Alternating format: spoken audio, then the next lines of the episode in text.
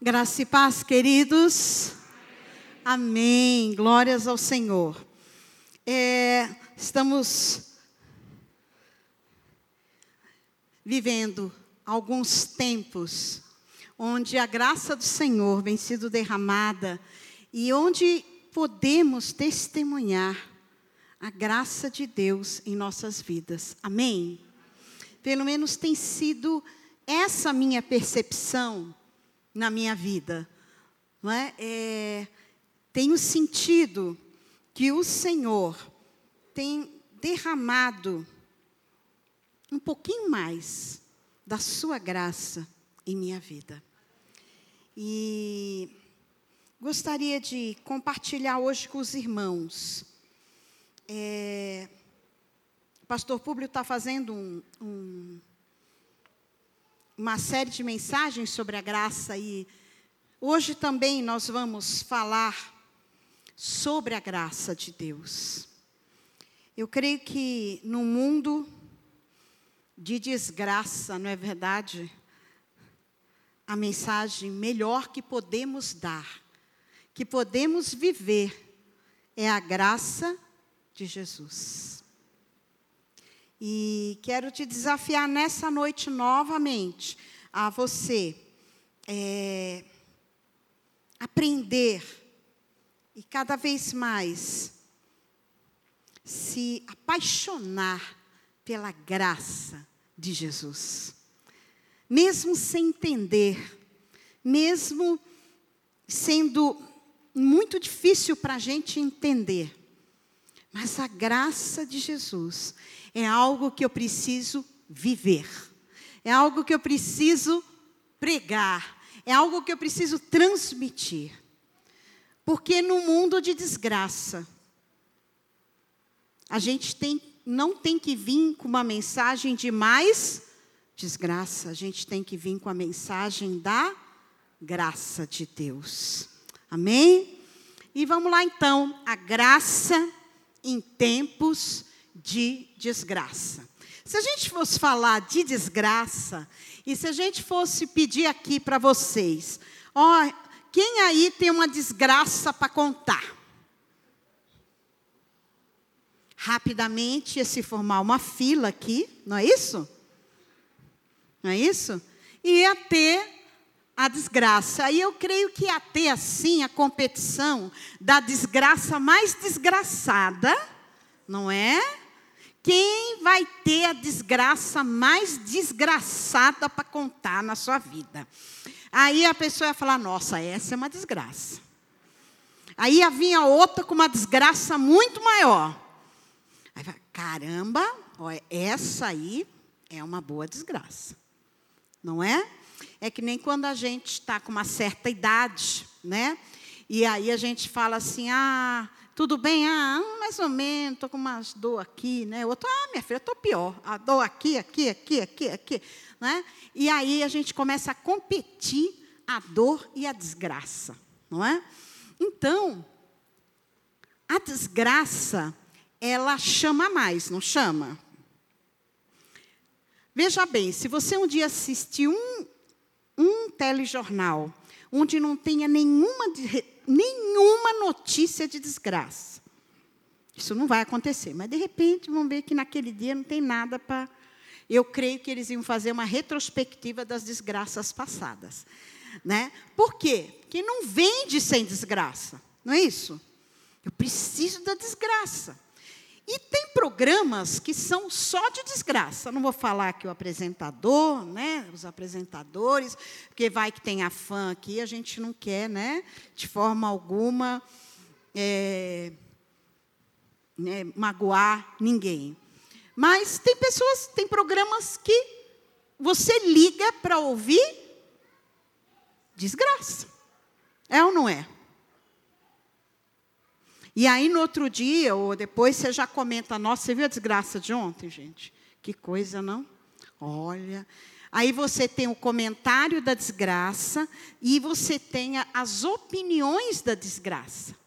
E tem os especialistas que comentarão sobre a desgraça. Então você tem a notícia, o comentário e você ainda tem a, os especialistas.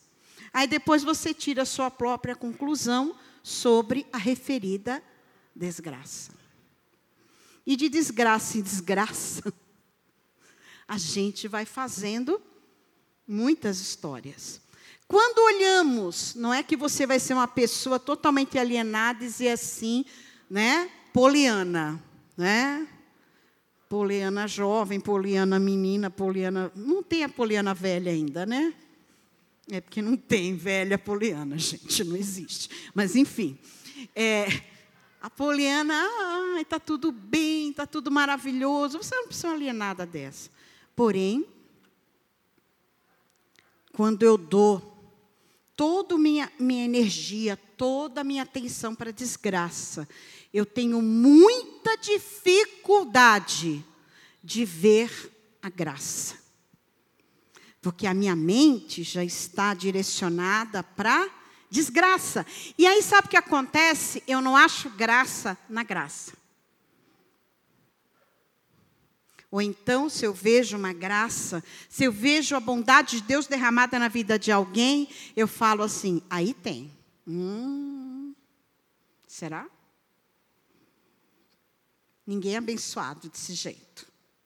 Hum. Muito bem. A desgraça, então, ela dá bastante, né? Bastante audiência. E o que é a desgraça? A desgraça é a perda das graças, não é? Aí o dicionário está dizendo isso. Perda das graças, das boas relações que se tem com alguém. É um desfavor, né? É um favor favor né, é algo que alguém faz para a gente, desfavor alguém não fez para a gente. Ou se fez, fez uma coisa que só piorou a situação. Acontecimento lamentável, funesto, infortúnio, desventura. Nós estamos vivendo um tempo assim, não é? Poucas notícias boas e a maioria são notícias ruins. Até a vacina que a gente fala, nossa, coisa boa. Aí já vem alguém, é, mas furar a fila, gente. Né? Já deram a injeção na idosa sem nada. Né? Então a gente mal começa a comemorar a graça da vacina, já vem a, a notícia da desgraça junto, né? E não sei o quê, a pessoa lá, né? Os ricos furaram a fila, grande novidade, né? E a gente já começa, ah, tem a vacina, tem, é, mas aí a gente já começa a falar da desgraça. Jeremias, profeta Jeremias, ele profetizou num tempo de desgraça. E ele era o único gracioso, todo mundo era desgraçado. E aí, é verdade, chega uma hora que Jeremias fala assim: caramba, Deus! E aí? Só eu? Não é? E Deus responde para Jeremias, lá em Jeremias 15, 11, e ele fala assim: O Senhor diz a Jeremias: Eu certamente o fortaleci para o bem, para para a graça e intervim por você na época da desgraça e da adversidade por causa do inimigo. Jeremias, eu te levantei com graça numa sociedade de desgraça e eu te fortaleci para o bem. Creio que hoje a igreja de Cristo, ela está como Jeremias, olhando para um lado desgraça, olhando para o outro desgraça, e Deus falando com a gente: eu fortaleci você para o bem. Eu intervi por você, você está ainda aqui. Porque na época da desgraça, da adversidade, por causa do inimigo, eu levantei você. Amém? Então somos Pode ser que para algumas pessoas somos o mais perto da graça de Jesus que elas podem chegar. E nós vamos ser aqueles que vamos transmitir essa graça. Gostaria que você abrisse sua Bíblia lá em Tito 2, de 1 a 13. É, esse texto da palavra de Deus, eu creio que é uma. Tem tantas definições de graça na Bíblia, mas esse texto é maravilhoso ele fala de uma maneira muito linda sobre a graça de Deus. Tito 2, 11 a 13. Sim, esse livro existe. Sim, ele existe, está no Novo Testamento. Sim, ele está antes de Filemão, um livro que também existe. Isso.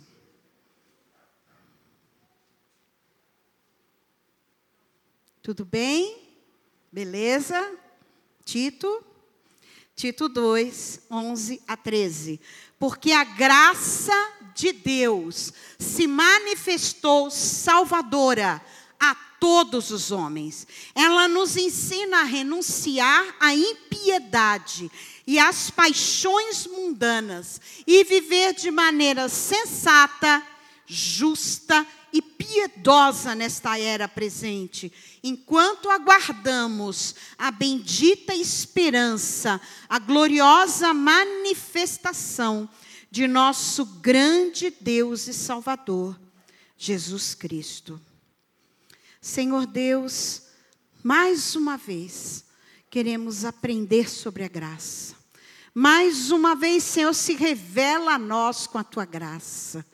Ó Senhor, que em meio a tantas desgraças, sejamos a tua voz de graça nessa sociedade, sejamos a tua voz de graça para quem está sofrendo, sejamos a tua voz de graça para aqueles que estão tristes.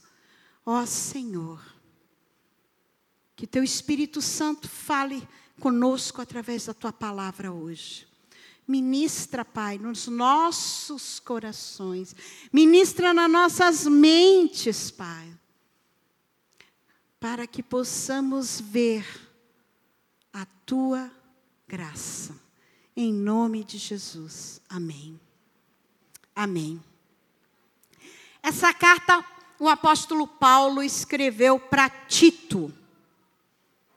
Tá aí um bom nome para você botar no filho. A fase do Enzo está passando. Eu creio que Tito seria legal, né? Tito, Tito significa gigante, defensor. Ó, oh, que bonitinho, né? Ele era um grego lá da igreja de Antioquia. Paulo escreve uma carta para ele. Quem era Tito?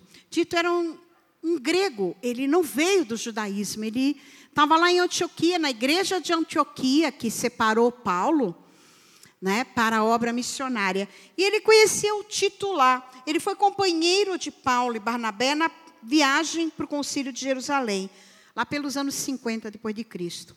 Ele foi colaborador de Paulo. Ele foi uma pessoa tão presente na vida de Paulo, né?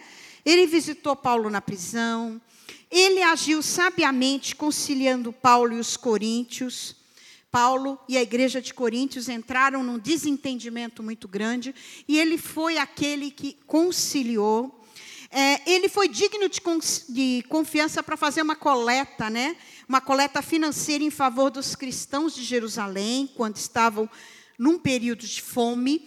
Ele foi encarregado de organizar a igreja na ilha de Creta e refutar os falsos doutores.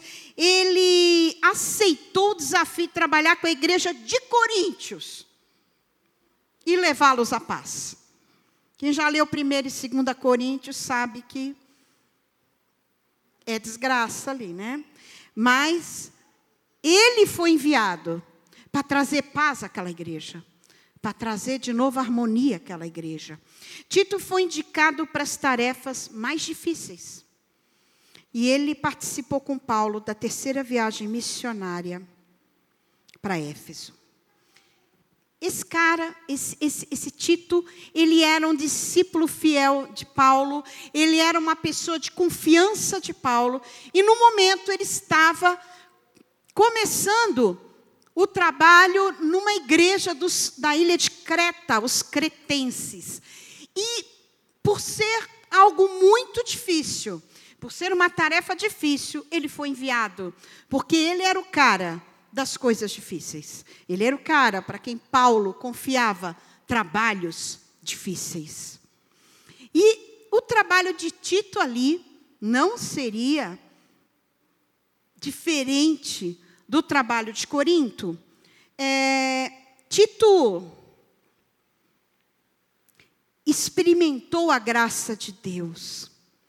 Ele era grego, ele não era judeu, ele era lá de Antioquia, ele veio da cultura grega e ele teve sua vida transformada pela graça de Deus.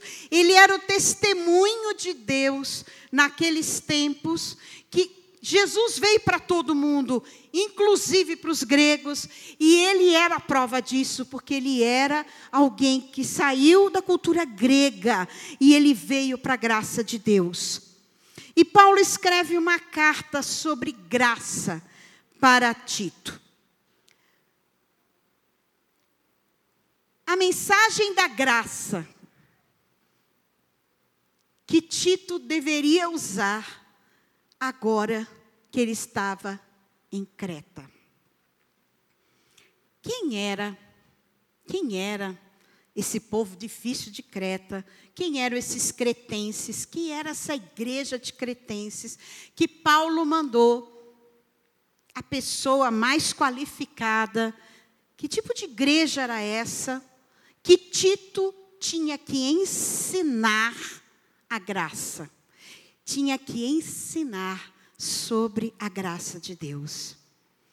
Paulo mesmo já falou quem eles eram lá em Tito 1, na carta, ele já escreve: Paulo, pois há muitos insubordinados que não passam de faladores e enganadores. Tá bom já, né?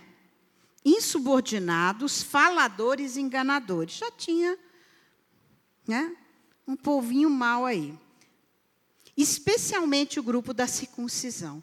É necessário que eles sejam silenciados, pois estão arruinando famílias inteiras. Opa! Ensinando coisas que não devem e tudo por ganância. Um dos próprios profetas chegou a dizer: cretenses sempre mentirosos, feras malignas, glutões, ainda comiam, né, para caramba, e preguiçosos. Gente, que povo é esse? Não? Tudo isso numa igreja. Tal testemunho é verdadeiro. Portanto, repreendam-os severamente para que sejam sadios na fé. E não deem atenção a lendas judaicas, nem mandamentos de homens que rejeitam a verdade. Para os puros, todas as coisas são puras, mas para os impuros e descrentes, nada é puro. De fato, tanto a mente como a consciência deles estão corrompidas. Eles afirmam que conhecem a Deus, mas por seus atos o negam. E Paulo complementa aí o que, que ele acha dos cretenses: são detestáveis, desobedientes e desqualificados para qualquer boa obra glorifique a Deus, você não está na igreja de Creta. Isso não quer dizer que não tenhamos pessoas aqui também assim. Sim. Mas tudo isso estava na igreja, gente. Meu Deus do céu. Juntaram todos ruins e botaram nessa igreja. O que, que é isso? Essa igreja nem sempre foi assim. Ela se tornou assim. E agora precisa de alguém que lembre para eles por que eles estavam ali. Precisa de alguém para falar: existe a graça de Deus. Aí você vai dizer: esse povo aí não tem jeito, não.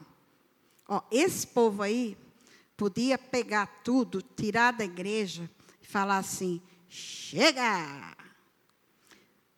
E aí começa uma outra igreja em outro lugar, porque isso aí não tem mais jeito, não. Por isso que Paulo escreve a Tito que a mensagem que ele vai pregar para essa igreja, o que ele vai trabalhar com essa igreja, é a graça de Jesus. Porque não há nada que a graça não alcance. Não há ninguém que a graça não alcance. Não há nenhum comportamento terrível que a graça não alcance. E Tito é mandado então para essa igreja para falar sobre a graça. Ah, mas Tito podia falar um monte de coisas, né? Podia pregar aquele sermão assim, ó, é? chicotinho. Podia mostrar umas verdades para eles. Não podia? Podia botar todo mundo no banquinho assim por muito tempo. Não podia. Mas Paulo manda, sugere para Tito que ele pregue e fale sobre a graça.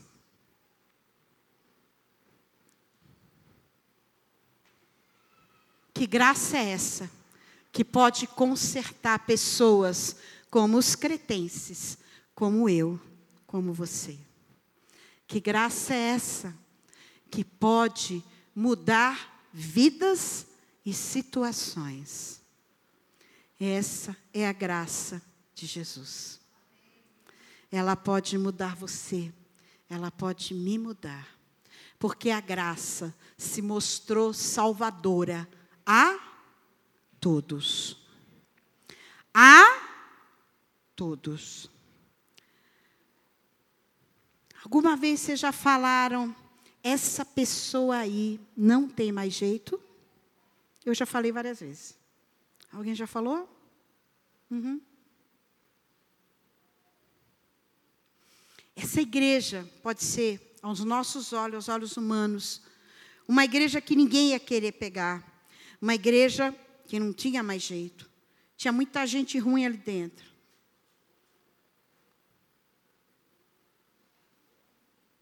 E a gente acha que é mais fácil a graça alcançar alguém que já está molinho, com um coraçãozinho bom, com uma vidinha legal, não é? Tem gente que é tão bom, tão, né? Que a gente fala assim, olha, essa pessoa ali está quase, está na portinha assim, ó, tá botando o pezinho assim no céu, né? A pessoa só precisa de Jesus, que a pessoa já está boazinha, né? Não é uma pessoa ruim, uma pessoa legal, uma pessoa boa, tem um bom coração, ela só precisa de Jesus. É como se ela tivesse pré-salva. Não é? É só se converter que está tudo certo. Não precisa mudar muita coisa. A graça salvadora de Jesus, ela alcança todas as pessoas. A gente está repetindo isso, você já deve saber disso, mas muitas vezes nós, como igreja, como cristãos, não aceitamos que a graça possa fazer isso.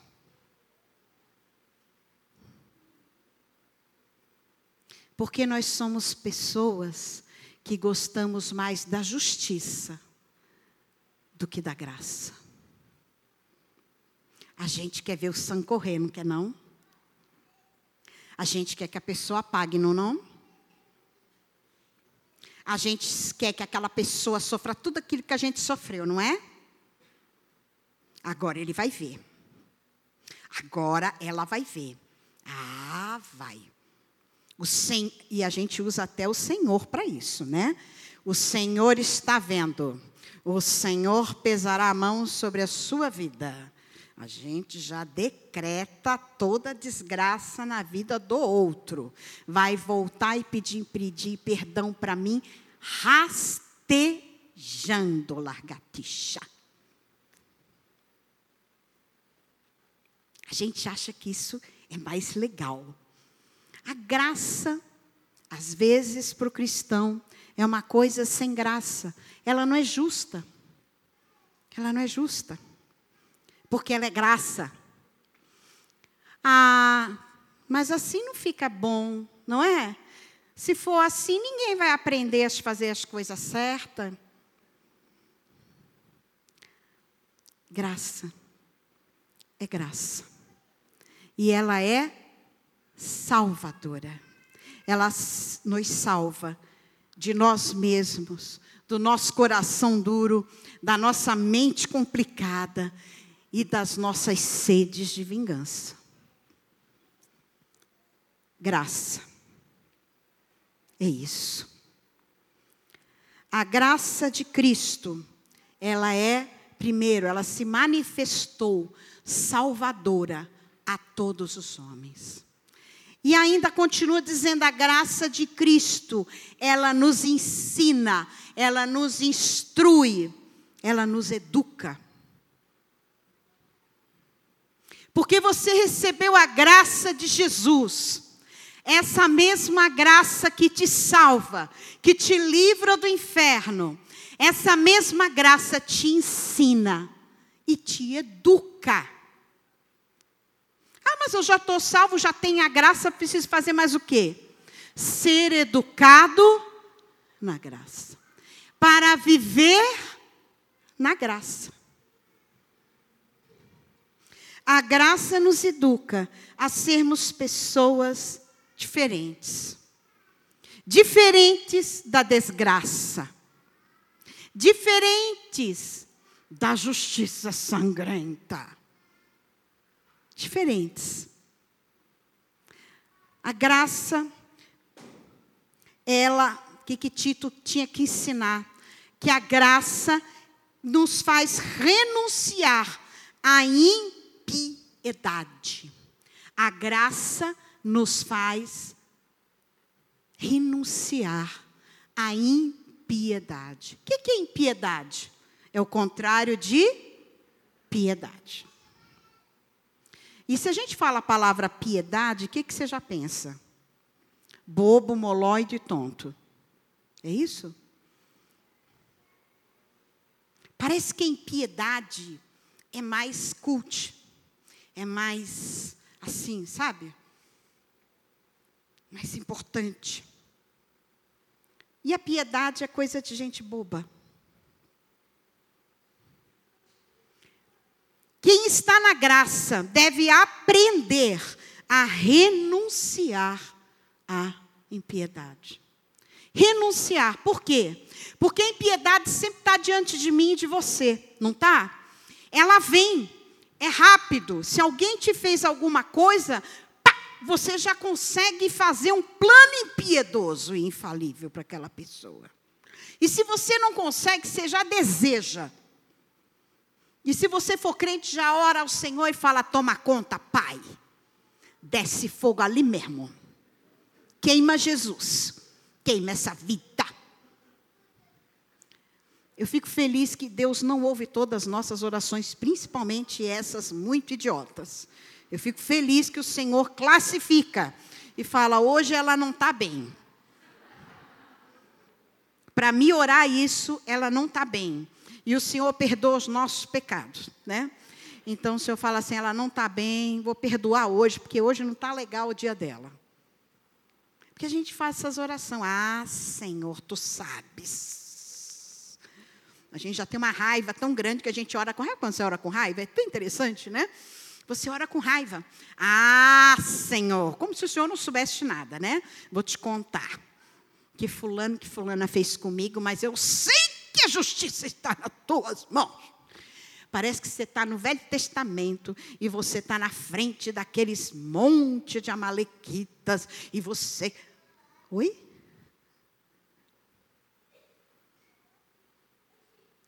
A graça de Jesus nos ensina a renunciar à impiedade que está em nós, porque a impiedade é plantada pelo pecado. Essa vontade de cozinhar o outro picadinho e bem temperado é do pecado, não é de Deus, que não é. Deus pôr no meu coração eu fazer, não pôs, não pôs. Não pôs. Mas aí, graça, não, não é graças a Deus que a pessoa se deu mal, não é, minha filha. Não é. Não é. A impiedade, ela habita em nós. Ela está em nós. Desde que a gente é bem pequenininho, não é? Por que, que a gente bate com um carrinho no outra criança? Que ela fez alguma coisa que a gente não gostou. A gente pega qualquer coisa que tenha que machuque o outro e pá! Não faz? Por quê? Porque a impiedade está na gente, é uma impiedade pequenininha. Mas quando a gente cresce, a impiedade vai crescendo também. E se a gente não dá freio nisso, a gente se torna uma pessoa muito ruim, muito chata.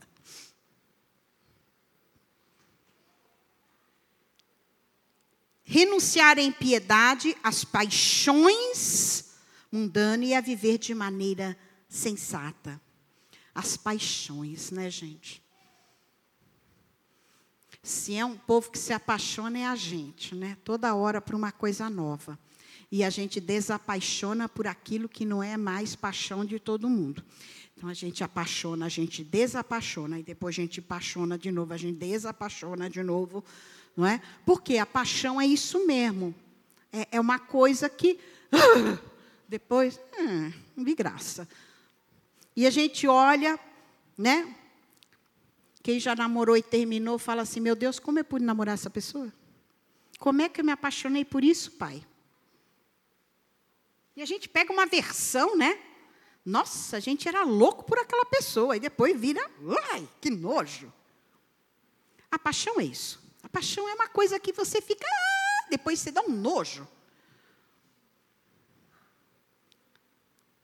E às vezes, a maioria das vezes, né? A gente se dá muito mal, né? Se a gente fica só nas paixões. É muito superficial. Por isso que Paulo aqui diz para Tito: olha, ensina eles a renunciar à impiedade e a e renunciar também às paixões mundanas e a viver de maneira sensata. Uma vida sensata, uma vida na graça, é uma vida com sensatez. Justa, piedosa nessa hora presente. Então, as marcas da graça no crente, que Paulo pediu para Tito falar com eles, para Tito ensinar. As marcas da graça são renúncia, justiça e piedade. Eu devo renunciar às coisas que eu tenho muito complicadas aqui que o pecado plantou em mim. Eu devo ser uma pessoa justa, mas não uma justiça de vingança, mas a justiça do Senhor. E ser uma pessoa piedosa piedosa, que tenha piedade das pessoas, que tenha piedade. Ainda nesse texto, a palavra de Deus fala que a graça nos ensina a aguardar a volta de Jesus. Enquanto aguardamos a bendita esperança, a gloriosa manifestação de nosso grande Deus e Salvador, Jesus Cristo. A graça de Deus nos ensina que depois de todas essas renúncias, a nossa esperança deve ser a volta de Jesus. A nossa maior esperança deve ser a volta de Jesus. Mas deve ser uma esperança tão grande que todas as outras coisas deixam de ter a importância que damos a elas. A nossa esperança maior deve ser a volta de Jesus. Deve ser ver Jesus implantar o seu reino de maneira soberana e levar a sua igreja. Essa é a nossa maior esperança. Pode ser que os crentes cretenses, eu treinei para falar, para não engasgar, crentes cretenses, não estivessem andando na graça que um dia os libertou.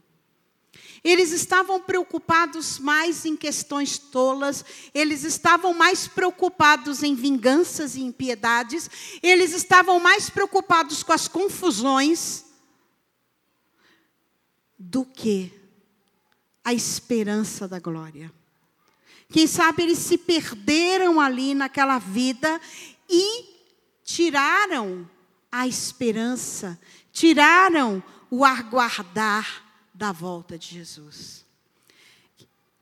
Quando perdemos essa esperança da volta de Jesus, acabamos nos distraindo com outras coisas, não é? quando começamos a nos distrair com outras esperanças, com outras esperanças. E aí a gente fala, Jesus volta, mas não antes disso. Que eu queria ver isso. O Senhor volta, mas não agora. Porque agora eu estou numa fase, né? Eu, eu precisava concluir aí uma etapa, um ciclo, como todo mundo fala agora, é a palavra da moda, né? E não dá para voltar agora. Isso é quando eu não tenho a esperança, eu não quero, eu não aguardo, eu quero que aconteça, né? Claro, gente, é lógico, né? Mas eu queria primeiro. Eu estou distraído com as coisas que eu tenho, com as coisas que alimentam a minha alma, com as coisas que eu quero viver nessa terra desgraçada.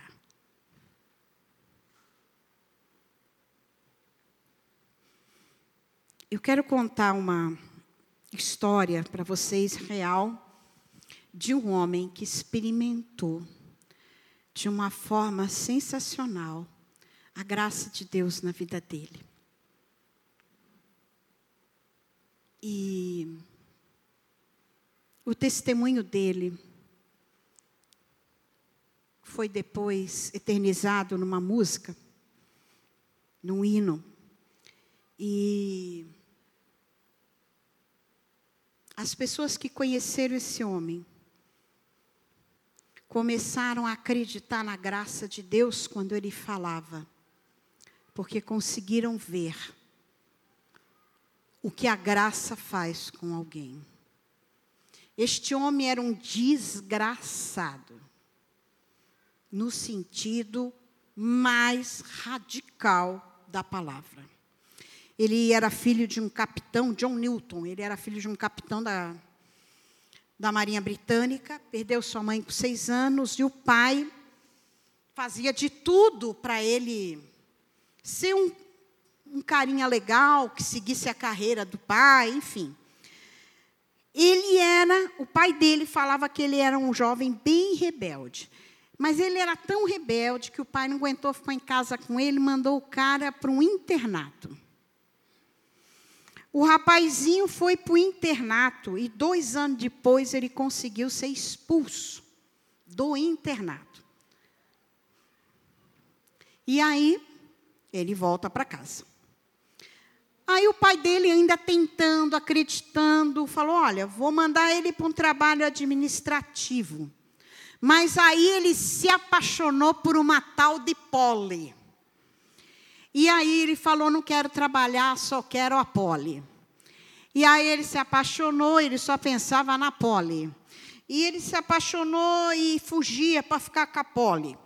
E aí o pai, não aguentando mais essa situação, porque a família da Poli também não aguentava mais o cara, falou assim: você vai para a Marinha Britânica. Então ele obrigou o rapaz a ir para a Marinha Britânica. Ele foi. Lá na Marinha, ele brigou com o comandante dele, porque ele bebia muito e o comandante tá, não deixava o menino beber. E o menino bebia. E o menino começou a beber muito, brigou com o comandante, se meteu em briga, em confusão, que o, o capitão pegou ele e botou lá embaixo junto com os escravos. A Marinha Britânica fazia o transporte de escravos da África para a Inglaterra. E o cara causou tanto que ele foi ficar com os escravos. Eles não sabiam mais onde enfiar o cara. Ok, ele foi para os escravos. E lá ele ficou convivendo com aqueles escravos que estavam indo, que foram roubados de suas famílias, das suas terras lá na África, e iam para a Inglaterra, né? Então, numa dessas viagens, ele ouviu uma melodia cantada por esses escravos. Uma, uma melodia lamentada, era uma cantiga regional africana, e aquela melodia começou a ficar na cabeça dele. Ele não sabia o que significava, ele não sabia de onde tinha vindo, mas aquela musiquinha ficou, gravou na vida dele. Ele foi até a Guiné, né, ali na África, e ele foi deixado como permuta, como troca. Falaram assim: fica com ele, pelo amor de Deus, e me troca por alguém. Né? Para vocês verem a peste que era esse infeliz. Lá ele foi deixado, né, lá na Guiné, e ele começou a trabalhar com tráfico de escravos. A pessoa boa, uma pessoa legal, né? Conviveu com os escravos, viu que eles estavam sofrendo, chegou lá na Guiné, branquinho do jeito que era, falou assim: vou ajudar o cara que cata escravos. E sabe o que ele fazia? Ele ia nas aldeias e ele pegava as pessoas à força, capturava que nem bicho, botava em jaulas e vendia para os navios.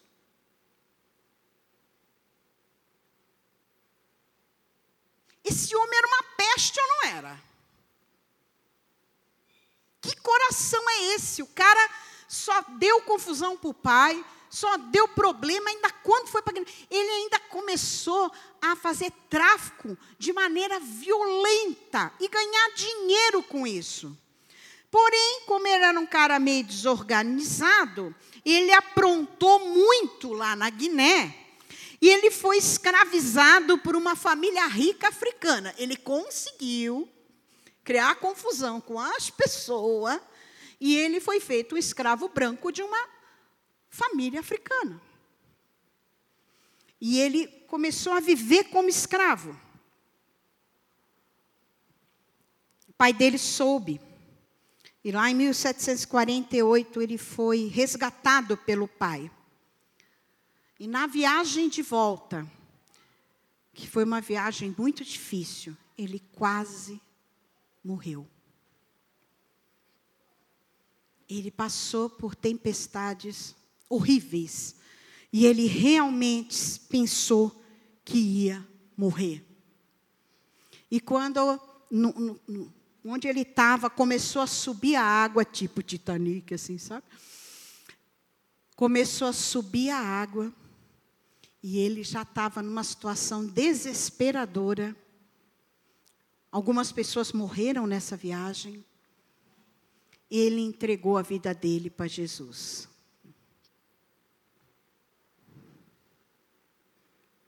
Aí você vai dizer, claro, né? Ia morrer. Mas ele realmente entregou a vida dele para Jesus. E ele começou a lembrar, né? De tudo que ele tinha ouvido de Deus e de quando ele não ligava para nada disso, porque ele queria viver uma vida muito louca. Ele queria ter emoção na vida dele. Ele queria, sabe, ter uma vida muito maluca. Ele ia fazer o que ele quisesse. E ele não tinha culpa nenhuma de traficar escravos, nada. Estava tudo bem. Mas nesse dia, onde ele viu a água subir no compartimento dele, ele entregou sua vida para Jesus. Voltou para a Inglaterra, estudou, tornou-se um poeta e pastor e casou com a Polly. Deus teve misericórdia, hein? Agora a família da Polly aceitou, né? Esse cara se torna dentro do país dele um abolicionista. E ele vai lutar com todas as forças da vida dele contra a escravidão. E nove meses antes dele morrer, ele assiste lá na, na corte. Ele assiste a aprovação da lei que acabava com a escravidão na Inglaterra. O que eu aprendo com essa vida é que ele entendeu perfeitamente a graça. Se a gente fosse pensar, e a, às vezes a gente ouve, se eu fosse Deus, ainda bem que não é possível. Se eu fosse Deus, né? Esse cara ia morrer como escravo na Guiné até os últimos dias dele para pagar, para expurgar todos os pecados que ele fez e um monte de gente que ele fez mal. Ele recebeu a graça. E ele começou a andar em graça. O que, que ele fez quando ele estava na desgraça? Ele fez mal a muitas pessoas. Ele traficou pessoas como bicho. E agora, quando ele está na graça, ele vai fazer de tudo no país dele para acabar com o comércio de escravos. Ele entendeu a graça. E ele renunciou à impiedade. A impiedade reinava no coração dele, mas ele, aceitando a graça de Deus, ele renuncia à impiedade. E ele escreve algo muito interessante, ele escreve várias coisas. Ele era um poeta, mas ele escreve assim: quem quer que seja, que tenha provado o amor de Cristo, e conhecido por sua própria experiência a necessidade e o valor da redenção, está capacitado, sim, e é obrigado a amar os seus semelhantes, porque ele amava à primeira vista. Quando aceitamos a graça de Deus, temos a obrigação de amar. Amar não é uma sugestão da graça, é uma consequência da graça e a prova mais visível da graça em nossas vidas. Não se sabe se foi no navio ou depois do navio, quando ele chegou na Inglaterra, que ele escreveu um dos poemas chamada Graça, que é um dos hinos mais cantados. A gente vê esse hino em filme, em um monte de lugares. E o poema que ele escreveu foi esse: Preciosa graça de Jesus, que um dia me salvou. Perdido andei sem ver a luz, mas Cristo me encontrou.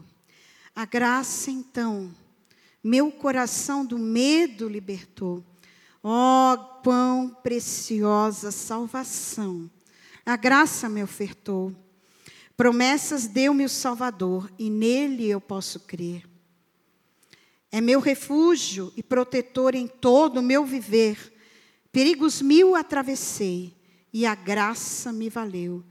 E agora salvirei ao santo lar do céu. Pode ser que ele entendeu tudo que Paulo escreveu a Tito, porque a esperança dele estava no céu. E a vida dele agora foi dedicada a praticar a, a piedade que ele nunca havia praticado. Existe uma graça salvadora, capaz de mudar a sua vida. Existe uma graça salvadora que pode transformar você em uma pessoa diferente e você pode ser a pior peste. Porque a gente sabe quem a gente é, não sabe? E a gente pode ter feito ou fazer coisas muito complicadas. Mas o Senhor Jesus convida a gente para primeiro aceitar a graça e depois viver na graça. Pode ser que você já foi e voltou para a igreja umas dez vezes. E você vai dizer: Eu acho que Deus nem acredita mais em mim se eu voltar de novo. Ele ainda acredita. Ele ainda quer te mudar. Ele ainda quer derramar sobre você a sua graça. Eu gostaria que você abaixasse sua cabeça agora. Que você orasse e falasse com o dono da graça, com a graça em pessoa, que é o Salvador Jesus.